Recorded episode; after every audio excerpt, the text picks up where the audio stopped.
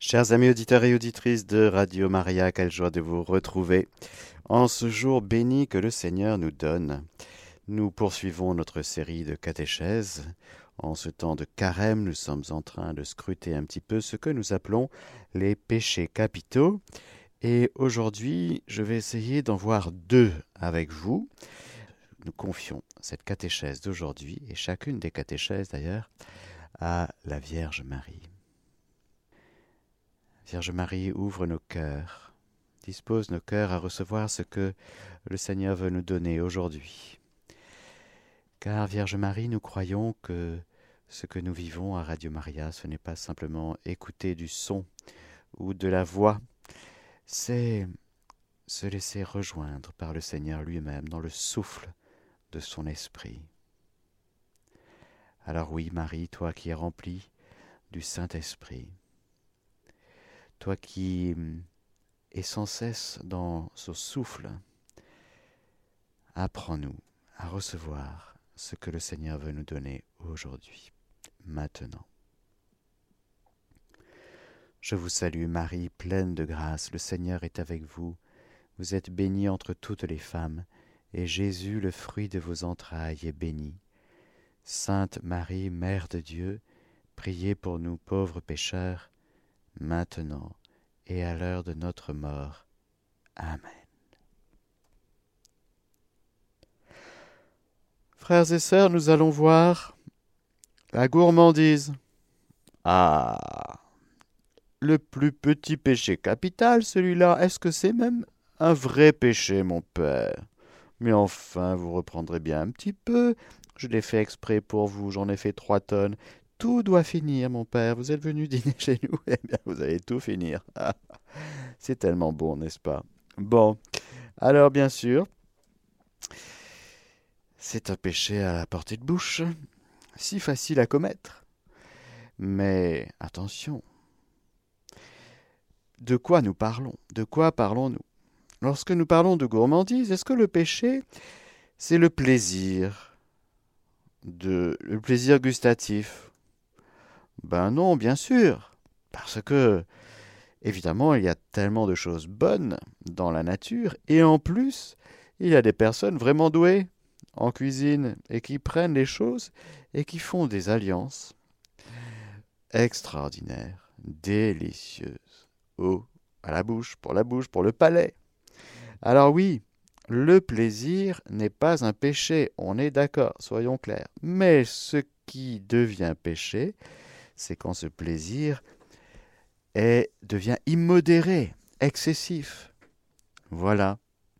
Le désordre du péché de la gourmandise n'est donc pas le plaisir gustatif, mais c'est l'excès. Ou à défaut, ne pas se nourrir suffisamment, c'est-à-dire, euh, par exemple, ne pas honorer un plat, avaler son repas en trois minutes, ou autre faute contre le bon usage de la nourriture. Il y a des excès dans l'ordre de la, du plaisir, et il y a des excès de sobriété aussi. Le péché est toujours un excès. On sort de la juste mesure. On dépasse la mesure. Alors, cela va être assez rapide de parler de ce péché, de la gourmandise. De la gourmandise matérielle, elle est facile à comprendre. Ça touche aussi notre manière de manger. Ça peut être sans politesse, ça peut être à la, manière, à la manière d'un goinfre, vous voyez. Et donc, c'est tout notre rapport finalement à l'usage de cette nourriture. Nourriture matérielle. Il y a aussi une gourmandise spirituel, qui est le toujours, par exemple, chercher la jouissance, des consolations, plutôt que le consolateur. Ou même, dans l'autre excès inverse, contraire, les contraires sont dans le même genre, eh bien, ceux qui se tuent en pénitence, ceux qui sont en permanence en pénitence. Alors vous allez me dire, mon père, c'est pas bien grave. C'est vrai que c'est un péché qui n'est pas très grave. C'est un péché dont la matière n'est pas très grave, c'est vrai, c'est vrai. Mais c'est un péché capital, rappelez-vous ce que ça veut dire Un péché capital. C'est un péché qui engendre d'autres choses, qui va euh, produire d'autres péchés. Par exemple, lorsque nous tombons dans la gourmandise, eh bien, on est lourd, au sens propre comme au sens figuré. Et donc, on est un peu affaibli dans notre capacité à saisir les vérités spirituelles, parce qu'on a envie de dormir, on a envie de faire une sieste, on a envie de... Hein Et on, est donc un peu plus lent, lourd, euh, hébété, si vous voulez. D'ailleurs, l'Écriture nous en parle. Jésus lui-même en parle. Dans l'Évangile selon Saint Luc, au chapitre 21, versets 34 à 36, le Seigneur lui-même nous dit Tenez-vous sur vos gardes, de peur que vos cœurs ne s'apesantissent dans la débauche, l'ivrognerie, les soucis de la vie, et que ce jour-là ne fonde soudain sur vous comme un filet, car il s'abattra sur tous ceux qui habitent la surface de toute la terre. Veillez donc et priez en tout temps, afin d'avoir la force d'échapper à tout ce qui doit arriver et de vous tenir debout devant le Fils de l'homme. Le Seigneur parle de la fin des temps, de sa venue dans la gloire, de cet euh, événement, avènement, qui va toucher toute la surface de la terre, et puis il y en, a ceux qui sont dans la lumière, dans l'amour de Dieu, dans la grâce. Par contre, il y en aura qui ne seront pas... Non, ils seront... Ils seront pas là. Et donc le Seigneur dit, Tenez-vous sur vos gardes de peur que vos cœurs ne s'apesantissent dans la débauche, l'ivrognerie, les soucis de la vie. Frères et sœurs, les soucis de la vie aussi, hein Les soucis de la vie. Et donc la gourmandise vient aussi toucher en l'aliénant un peu notre liberté. Oui, parce que devant l'excès de l'usage de la nourriture, et devant les excès du fait d'en goûter tous les plaisirs, eh bien, on perd en maîtrise de nous-mêmes. On se maîtrise un peu moins. C'est le plaisir qui nous domine plutôt que nous-mêmes nous dominions. Et donc notre liberté se trouve un peu aliénée. Citons l'exemple du péché d'ébriété, qui est la démesure dans l'absorption de boissons alcoolisées, qui est en fait un renoncement volontaire à ce qui fait notre dignité d'homme, c'est-à-dire la libre maîtrise de soi et l'usage raisonnable.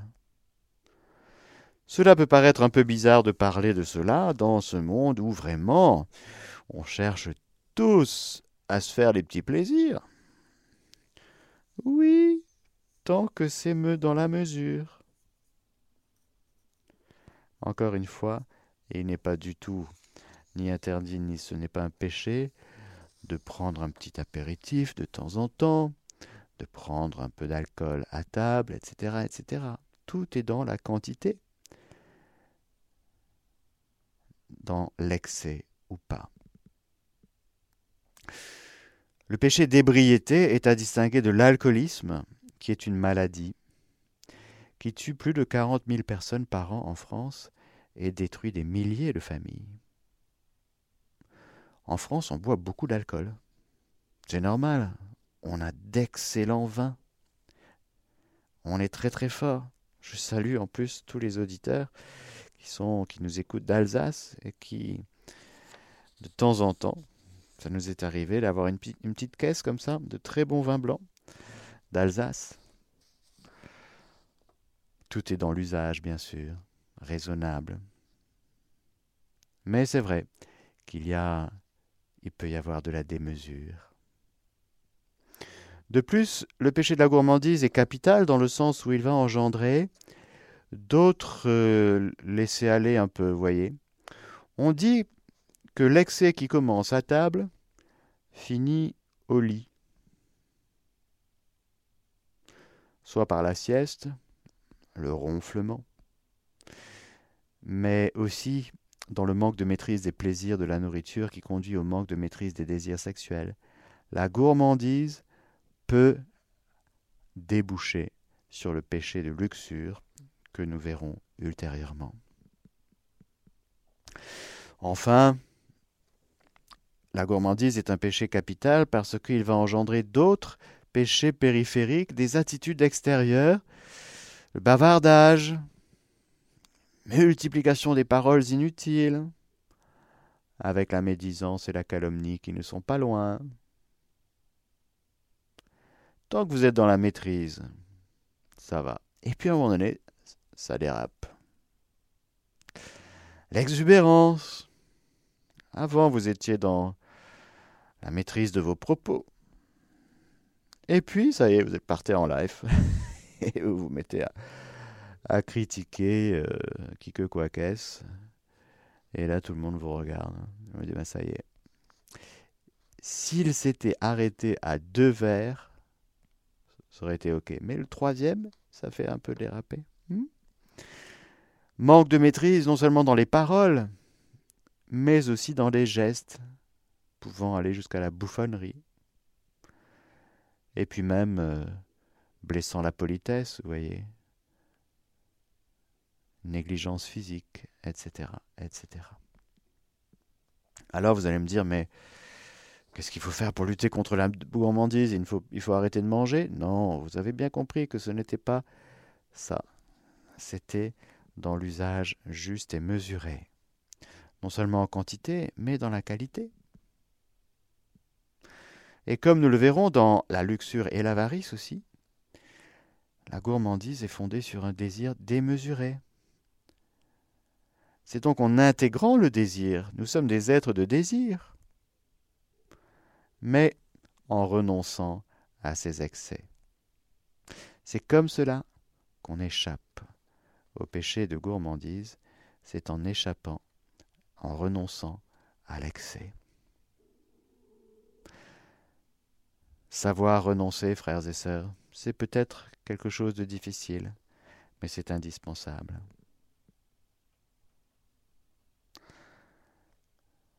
Le vice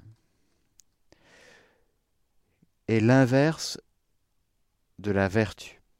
Et donc, la gourmandise qui s'installe, qui s'enracine en nous, se guérit, se rectifie par euh, non pas le vide, mais le contraire, le contraire de la gourmandise, qui n'est pas l'abstinence, mais la sobriété. Soyez sobre. Le diable rôde, nous dit l'Écriture. La sobriété nous permet d'être vigilants, de nous garder attentifs à notre cœur. Et lorsque nous manquons de sobriété, eh bien nous devenons une proie facile. Enfin, je terminerai par là.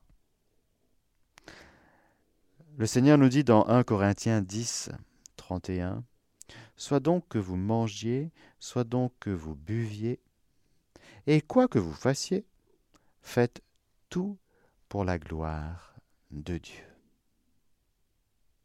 L'ultime finalité, frères et sœurs, même dans la euh, fabrique de la nourriture et dans l'usage de notre nourriture, une nourriture qui soit bonne, mais savourée avec une juste mesure, eh bien il faut que ce soit pour la gloire de Dieu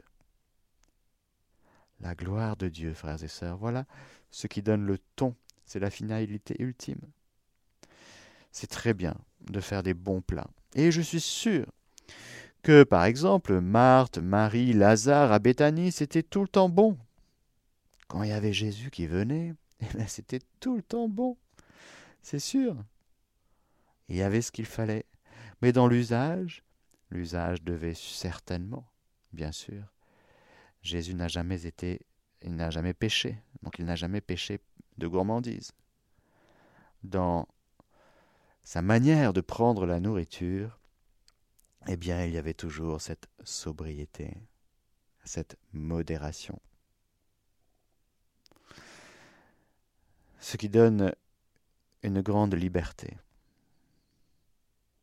N'oublions pas aussi, frères et sœurs, au cours des repas, qui quand même reviennent assez souvent dans notre journée, dans la quantité de repas que nous prenons dans une vie, c'est assez impressionnant, n'oublions pas le bénédicité et les grâces. N'oublions pas de dire merci au Seigneur et de bénir le repas.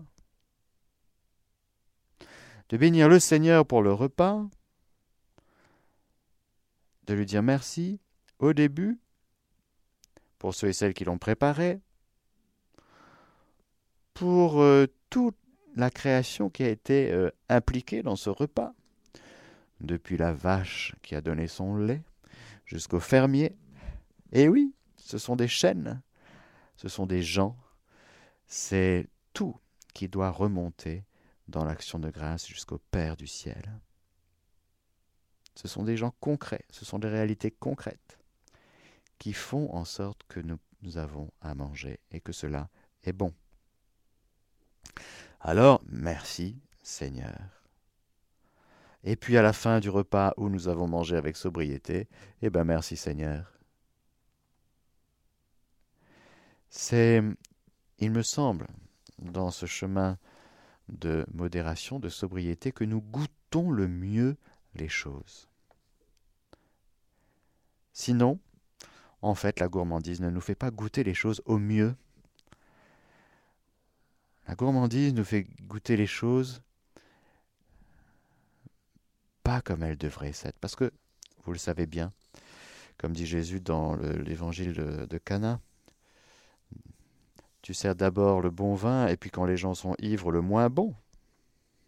Mais toi, enfin ce n'est pas Jésus qui le dit, c'est le maître des, noces, mais toi, le bon vin est arrivé à la fin.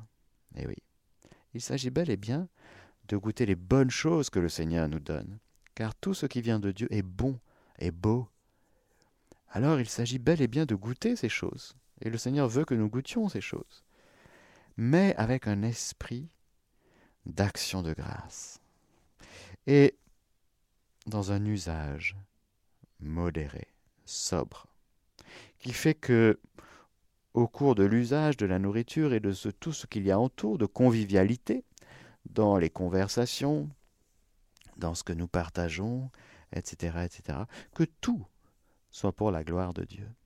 Il y a donc là beaucoup de choses à réparer, vous, vous, imaginez, que le Seigneur a réparé tout cela. Parce que de fait, ce sont des lieux dans notre vie où il y a encore peut-être beaucoup de désordre. Le Seigneur a déjà réparé ces désordres. Nous pouvons donc réapprendre à manger, réapprendre à boire.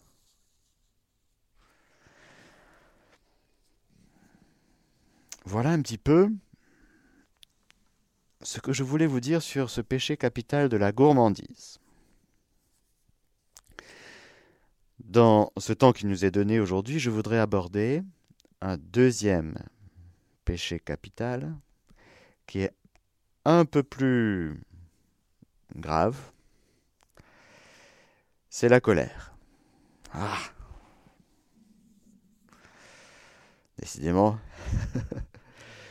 La colère, je vais vous lire un petit passage de l'Écriture qui se trouve dans Éphésiens 4, 26, verset 26 et suivant. Emportez-vous, dit saint Paul, mais ne commettez pas le péché. Que le soleil ne se couche pas sur votre colère. Il ne faut pas donner prise au diable. Que celui qui volait ne vole plus, qu'il prenne plutôt la peine de travailler de ses mains, au point de pouvoir faire le bien en secourant les nécessiteux. De votre bouche ne doit sortir aucun mauvais propos, mais plutôt toute bonne parole capable d'édifier quand il le faut et de faire du bien à ceux qui l'entendent. Ne contristez pas l'Esprit Saint de Dieu qui vous a marqué de son sceau pour le jour de la rédemption. Aigreur, emportement, colère, clameur, outrage, tout cela doit être extirpé de chez vous, avec la malice sous toutes ses formes.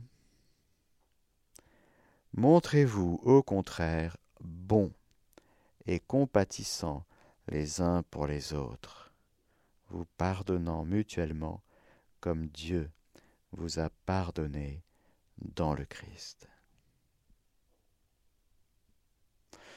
Nous voyons donc Saint Paul qui commence à dire Emportez-vous, mais ne commettez pas le péché.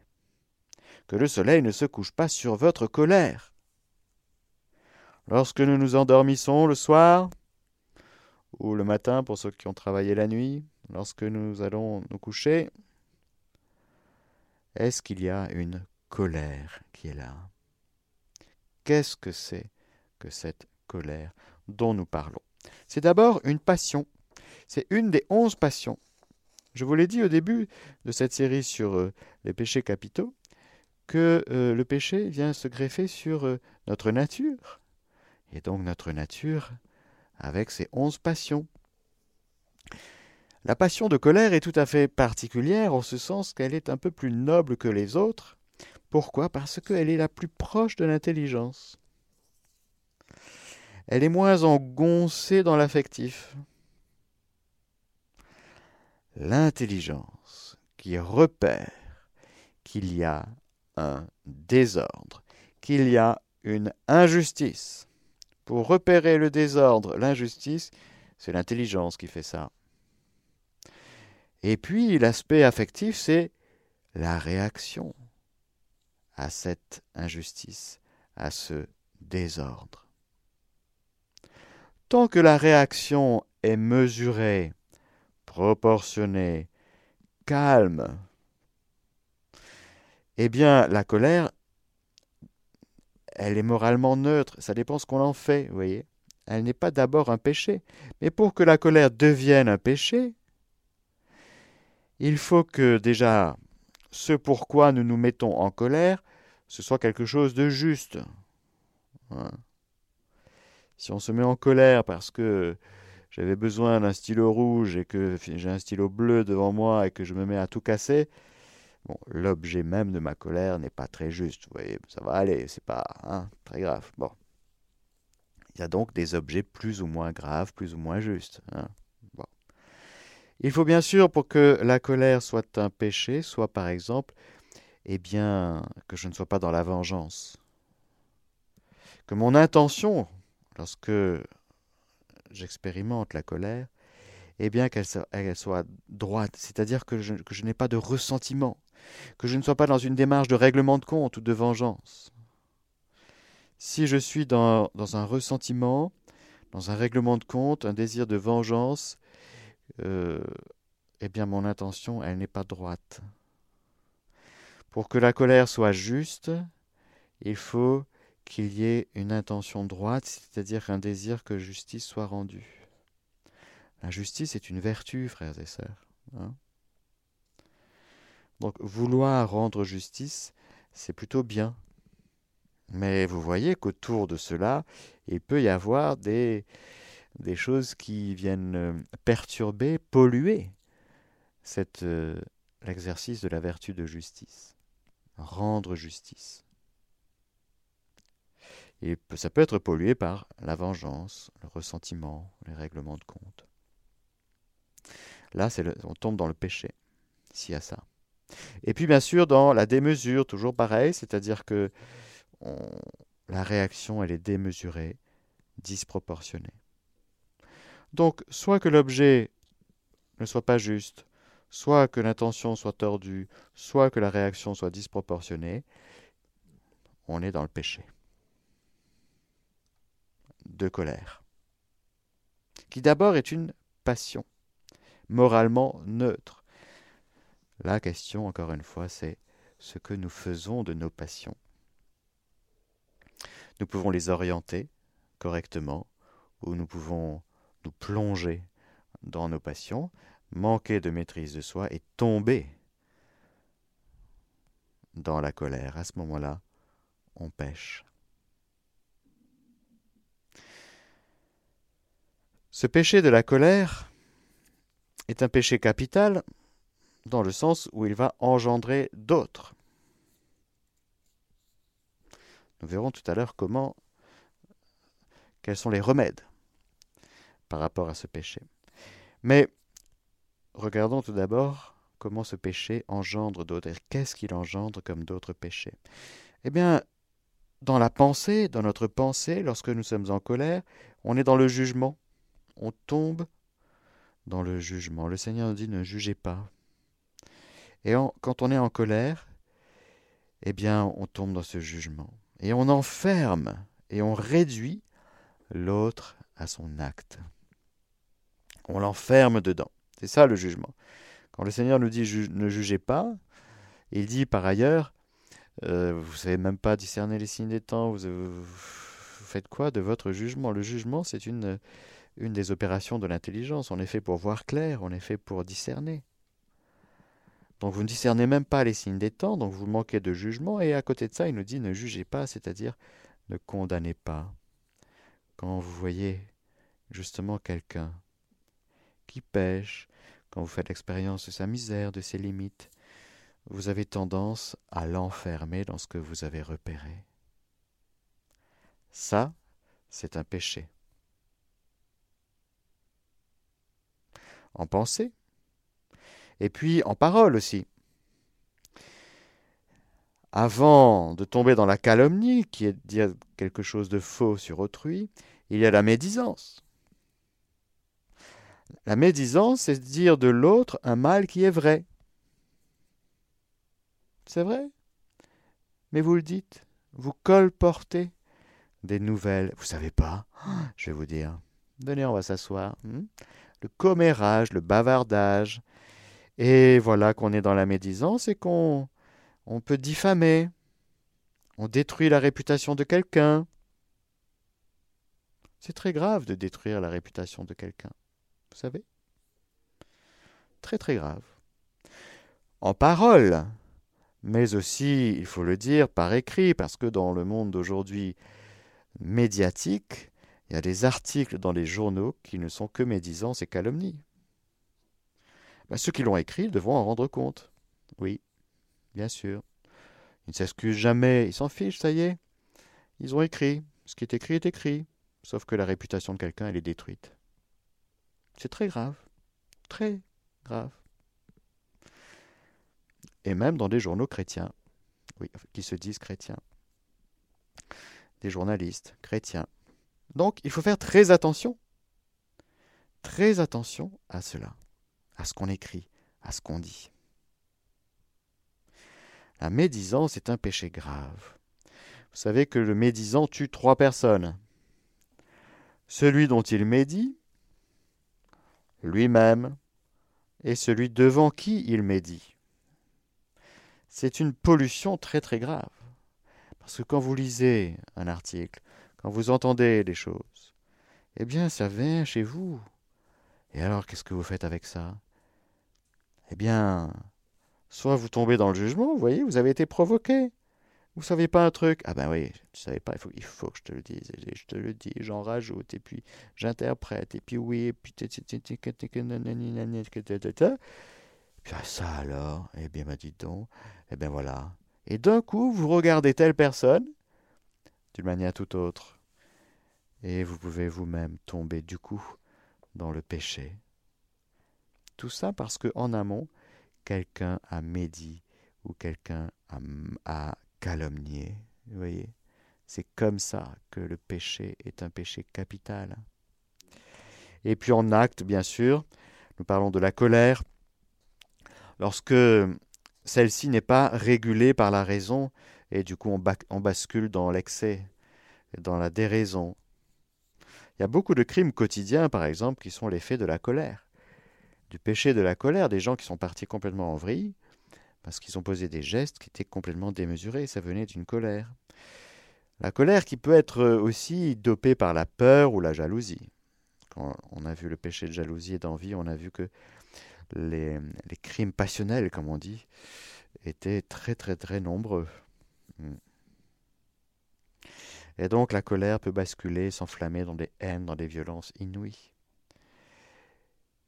Il faut être très attentif, frères et sœurs, à, ce que, le péché de colère en nous. Repérer, euh, j'allais dire repérer ce qui nous heurte au niveau de ce que nous trouvons injuste ou désordonné.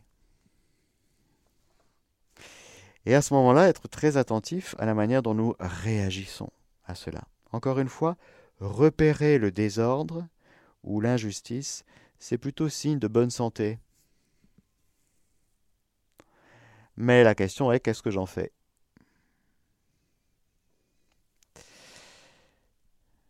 Il y a des couleurs rouges. Voilà. Ça, c'est le. Hein, on dit qu'on est rouge de colère. Voilà. Voilà, il y a images, hein, vous savez, il y a des choses qui sortent de notre nez, de l'oreille et tout. Hein, on met ça en, dessin animé, très très bien. Et puis, il y a des colères dites blanches. Alors là, c'est plus sournois. C'est. On rumine, c'est à l'intérieur, c'est là. Ça traîne. Ça sort en indifférence. En fait, on est en colère, mais vis-à-vis -vis des autres, on va être indifférent. On va ruminer, on va grommeler, on va murmurer. C'est du venin tout cela. Tout cela fait le lit de l'amertume. On est amer. Pourquoi es-tu amer? Quelle est ta colère sournoise? Quelle est ta révolte sournoise? Il y a des injustices, des choses que tu as trouvées injustes que tu n'as pas réglées dans ta vie. Vous voyez bien qu'il y a des petites choses, des moyennes choses, et des choses très très grosses. Les choses euh, petites passent. Les choses importantes qui touchent à des choses très intimes, très profondes, eh bien, frères et sœurs, c'est très important de retrouver la paix. De retrouver la paix sur les choses profondes. Il y a cette parole que quelqu'un m'a envoyée récemment, et je l'ai notée. Qui de. Je crois que c'est Jésus dans Maria Valtorta qui dit que le pardon, c'est lâcher la rancune, le souvenir et la conviction que ton indignation était juste. Ah, ça m'a plu. Parce que lorsque nous sommes en colère, nous sommes convaincus que notre indignation est juste.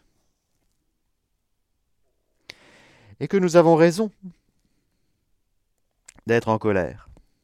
Parce que c'est objectivement injuste et désordonné. Alors vous comprenez là que ce qui vient au secours de la colère, c'est vraiment la miséricorde.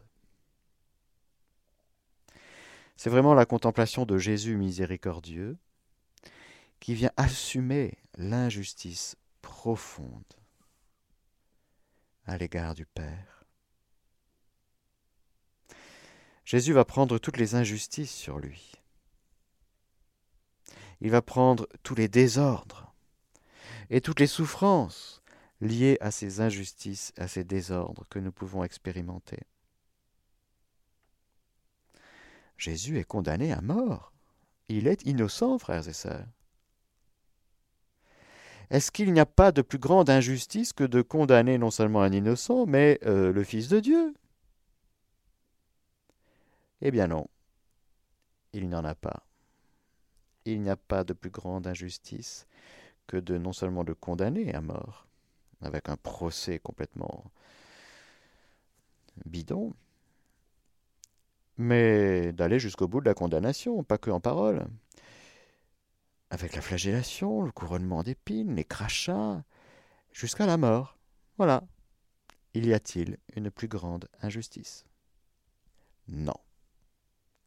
Nous voyons donc dans le mystère même du Christ, dans sa vie, sa passion, sa mort et sa résurrection, comment Jésus remet en ordre toutes choses. Car l'injustice la plus profonde, frères et sœurs, c'est le péché.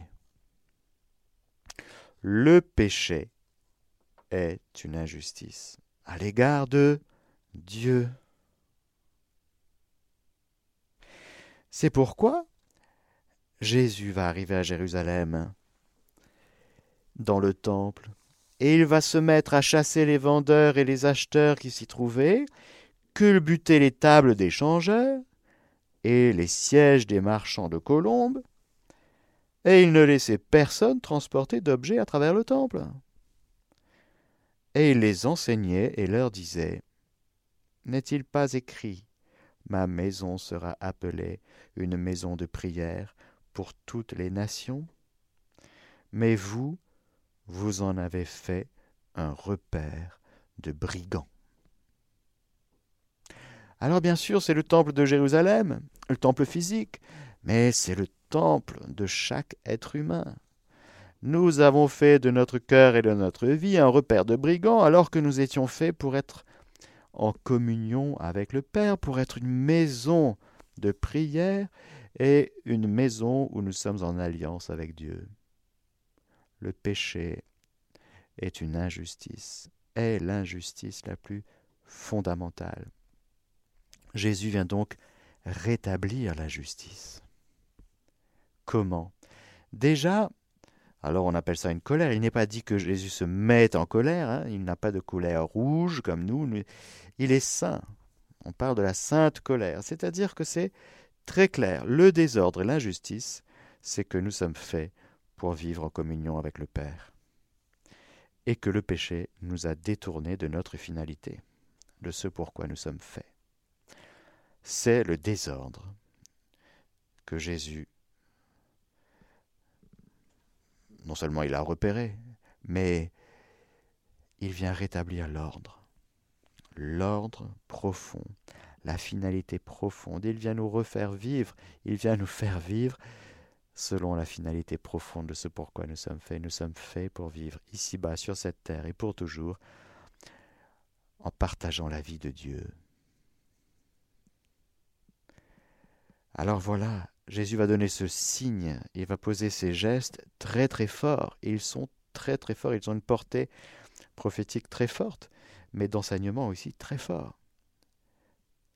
Le péché a fait de toi un lieu de brigandage. Jésus vient te chercher, te sauver, parce que tu t'es perdu, il vient te rétablir, te restaurer et te redonner la capacité de vivre avec le Père du ciel, avec ton Père du ciel. Il vient te réconcilier. Voilà comment la miséricorde assume la justice dans la personne et le mystère de Jésus, car il est juste que nous soyons en communion avec le Père, et cela nous est redonné en passant par le pardon de nos péchés. Voilà, il faut donc les deux. La miséricorde et la justice sont indissociables la justice de Dieu, qui est, je terminerai par là, la colère de Dieu qui nous est racontée par euh, le premier chapitre de l'épître aux Romains.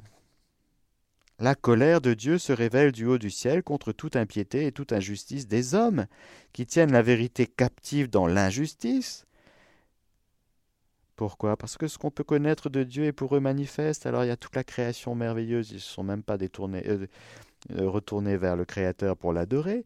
Et en plus, voilà, ils, ont, sont tombés dans l'idolâtrie, dans toutes les, convoitises, les impuretés, etc., etc., etc. Et donc, la colère de Dieu demeure sur le pécheur. C'est-à-dire que Dieu court derrière sa créature pour qu'elle revienne la colère de Dieu, manifestée par le geste et les paroles de Jésus au temple, nous dit, tu vois, tu es fait pour vivre en intimité avec mon Père et votre Père. Alors moi, dit Jésus, il va vivre lui en ordre, il est le Fils de Dieu, complètement, il va vivre tout le temps dans la divine volonté, pour que nous puissions, en accueillant Jésus, en accueillant sa vie, en accueillant son esprit, eh bien nous remettre à vivre comme des justes. Il n'y a qu'un seul juste, c'est Jésus. Et nous pouvons vivre dans le juste. Nous pouvons vivre en toute justice. Voilà, frères et sœurs, ce que nous pouvons dire de la colère, qui est très importante. Un péché de colère, on doit le repérer pour euh, retrouver la paix. Qu'est-ce qui nous met en colère? Lorsque nous repérons ce qui nous met en colère, il faut qu'on aille jusqu'au bout, c'est-à-dire retrouver la paix. Amen. Que le Seigneur vous bénisse, le Père, le Fils et le Saint-Esprit. Amen. Chers auditeurs de Radio Maria, c'était la catéchèse du Père Mathieu que vous pouvez réécouter en podcast sur notre site internet www.radiomaria.fr.